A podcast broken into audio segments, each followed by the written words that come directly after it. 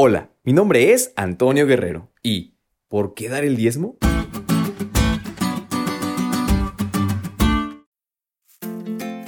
Esta pregunta nos la hemos hecho en algún punto de nuestras vidas. Solemos pensar que el dinero que recibimos lo ganamos porque lo merecemos.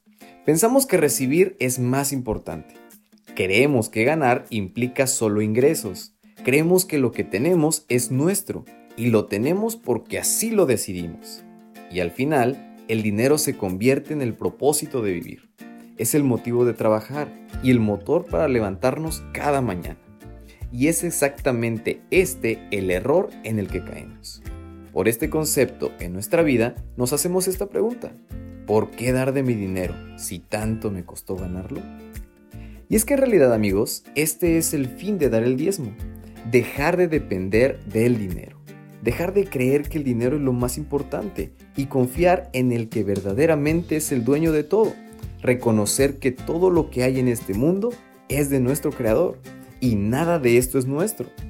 Bien dice una frase escrita por un hombre que entendió este concepto y dice, no es cuestión de cuánto de mi dinero voy a darle a Dios, sino cuánto del dinero de Dios voy a guardar para mí. Les comento todo esto porque en el estudio de hoy pudimos leer esto mismo.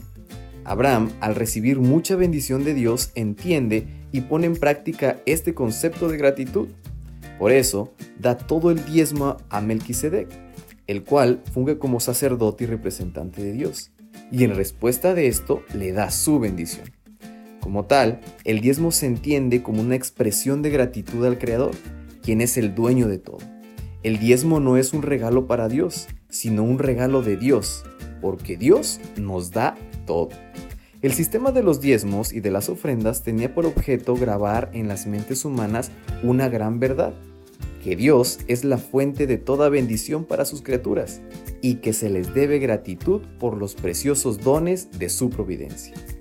El dinero es una bendición cuando aquellos que lo utilizan consideran que son los mayordomos del Señor, que están manejando el capital del Señor y que algún día deben rendir cuentas de su mayordomía.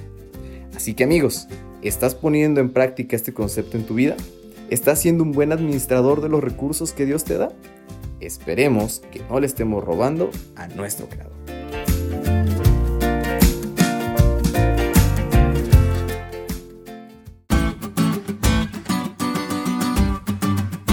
¿Te diste cuenta lo cool que estuvo la lección? No te olvides de estudiarla y compartir este podcast con todos tus amigos. Es todo por hoy, pero mañana tendremos otra oportunidad de estudiar juntos.